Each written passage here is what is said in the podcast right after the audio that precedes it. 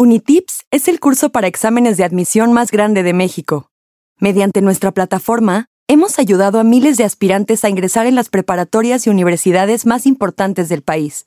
Te acompañamos paso a paso en tu preparación para que puedas quedarte en la universidad y carrera que quieras.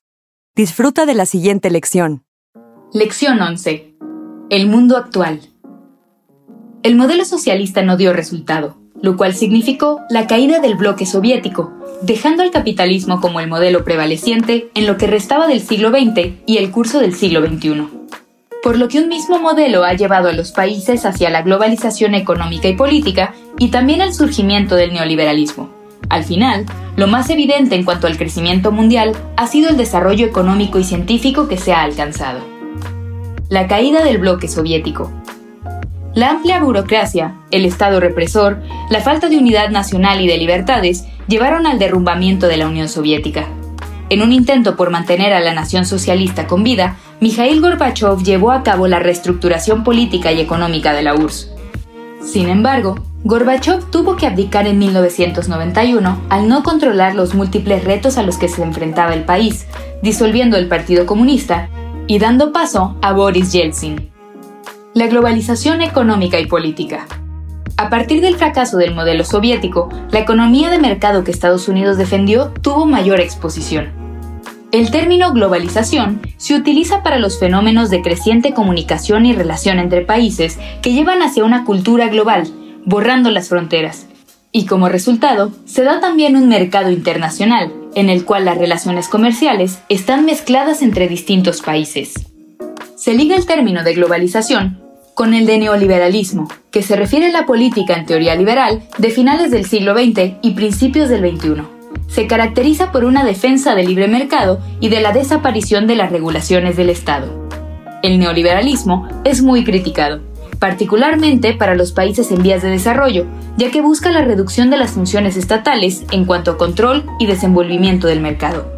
Las diferentes condiciones entre las distintas economías generan relaciones desiguales e injustas que resultan en más pobreza, haciendo más económicamente dependientes a los países en desventaja.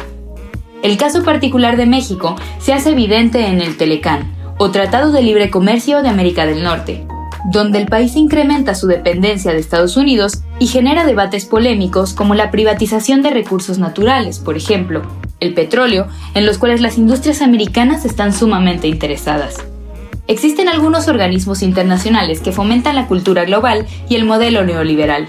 Entre los principales está el FMI o Fondo Monetario Internacional, creado en 1945, y el BM o Banco Mundial, creado en 1944. A raíz de las últimas crisis económicas, la oposición al modelo neoliberal ha incrementado en países de todos los continentes, generando una cultura opositora a la globalización y al modelo neoliberal, términos que en la actualidad poseen gran carga negativa. Desarrollo científico y tecnológico. La carrera armamentista del siglo XX y la competencia científico-tecnológica de la Guerra Fría desembocaron en grandes avances, no solo relacionados a la industria militar, sino en la vida diaria. Entre los numerosos avances podemos mencionar por su impacto a la genética y la energía nuclear. A su vez, la informática y el Internet, que a través del acceso cada vez más mundial a la red, han cambiado por completo muchas de las dinámicas diarias de la vida, como la comunicación, el entretenimiento y el estudio. Indica correctamente si es verdadero o falso. 1. El socialismo es un modelo que sigue funcionando en la Unión Soviética. 2. Boris Yeltsin renuncia a la URSS porque era del Partido Comunista. 3. La globalización es un fenómeno económico, político y social que borra las fronteras. 4. El neoliberalismo no tiene nada que ver con la globalización. 5. El neoliberalismo naturalmente ha ensanchado las diferencias entre los países de diversas condiciones económicas, perjudicando a los que no son de primer mundo. 6. México forma parte del Telecán.